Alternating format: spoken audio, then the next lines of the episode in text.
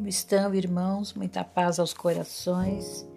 Que o amor de Deus e de Jesus possa estar presente em nossas vidas. Nós estamos trazendo hoje do, do livro Caminho, Verdade e Vida do Espírito Emmanuel, nosso mentor querido e também muito querido, o médium que já está na, na pátria espiritual, Francisco Cândido Xavier. E o tema é Não te esqueças. Por muitos dos judeus, porque muitos dos judeus, por causa dele, iam e criam em Jesus. Está no Evangelho de João, capítulo 12, versículo 11. Narra o Evangelho de João que muita gente, encaminhando-se para Betânia, buscava acercar-se do Mestre não somente para vê-lo, mas para contemplar também a figura de Lázaro retirado do sepulcro. Nessa movimentação, muitos iam e voltavam transformados, irritando os círculos farisaicos. Essa lembrança do apóstolo é preciosa. A situação, todavia, é idêntica nos dias atuais.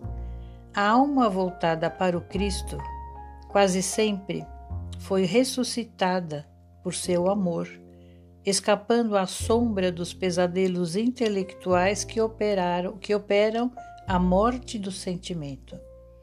Muitos homens estão mortos, soterrados nos sepulcros da indiferença, do egoísmo, da negação. Quando um companheiro como Lázaro tem a felicidade de ser tocado pelo Cristo, eis que se estabelece a curiosidade geral acerca de suas atitudes. Todos desejam conhecer-lhe as modificações.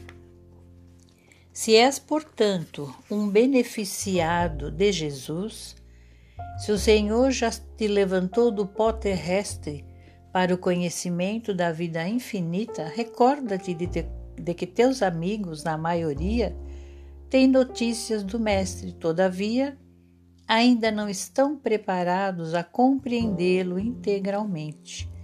Serás, como Lázaro, o ponto de observação direta para todos eles. Somente começarão a receber a claridade da crença sincera por ti, reconhecendo o poder de Jesus pela transformação que estejas demonstrando se já fostes, pois, chamado pelo Senhor da vida, está em tuas mãos continuares nos recintos da morte ou levantares para a edificação dos que te rodeiam.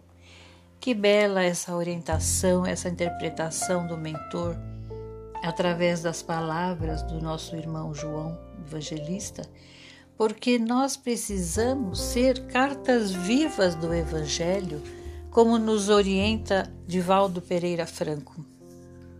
Porque não adianta nós acharmos lindas mensagens, nos emocionamos, mas nós não mudamos as nossas atitudes, continuamos com as mesmas uh, coisas do homem velho. Não fazemos a tão necessária reforma íntima. Então, os nossos irmãos que nos rodeiam somente vão perceber em nós alguma modificação se nós demonstrarmos na prática, no nosso dia a dia, nas palavras, nas vibrações do pensamento e do nosso sentimento.